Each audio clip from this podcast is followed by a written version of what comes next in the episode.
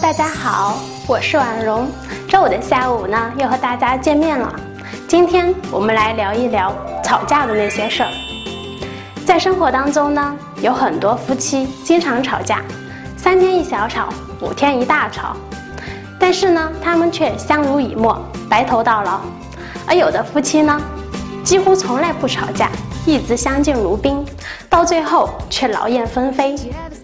那么照理说呢，吵架的夫妻是看似最不合理的，因为吵架最容易伤害到彼此的感情。而在这些看似很不合理的现象当中，其实隐藏着一些秘密。这些经常吵架、感情却很好的夫妻呢，他们都有一个共同的特点，就是掌握吵架的正确方式，即使吵架也能够保持理智。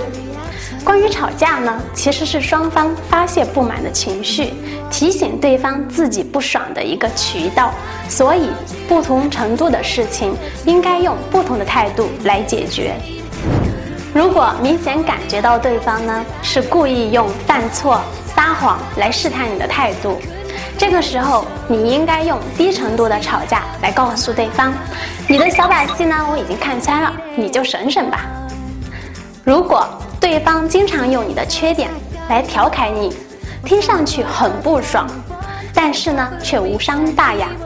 这个时候，你可以大方的承认，并且顶回去说：“我就喜欢你，明知道我有那么多的缺点，还是爱得我死去活来的样子。”如果察觉到对方和其他异性很暧昧，这个时候呢，你绝对不能掉以轻心。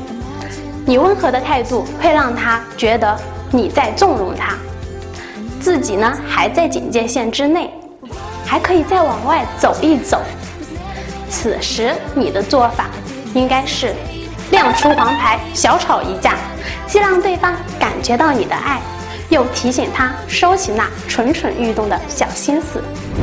真正需要用吵架来解决的事情是对方严重的态度问题，比如。当众让你难堪，同小三不清不楚的搅在一起。面对这些问题，你不仅要吵，而且要有理有据的压下对方的气焰。值得注意的是呢，当对方低头以后，千万不要得了便宜还卖乖，因为你是要对方认识到自己的错误。当对方已经认识到了，那么请学会适可而止。此外，冷战和翻旧账呢，是爱情中最令人受伤害的两件事情。所以呢，无论吵架有多激烈，一定要在当天就解决完，绝对不能拖到第二天，并且从此以后呢，绝不提及。谈恋爱是一门技术活，同样吵架也是一门技术活。懂得吵架中的潜规则，爱情才能长长久久。好了。本期的爱情大爆炸呢，到这里就结束了。剖析爱情，懂得男人，尽在伊思情感。不要忘了关注我们的微信平台“伊思爱情顾问”。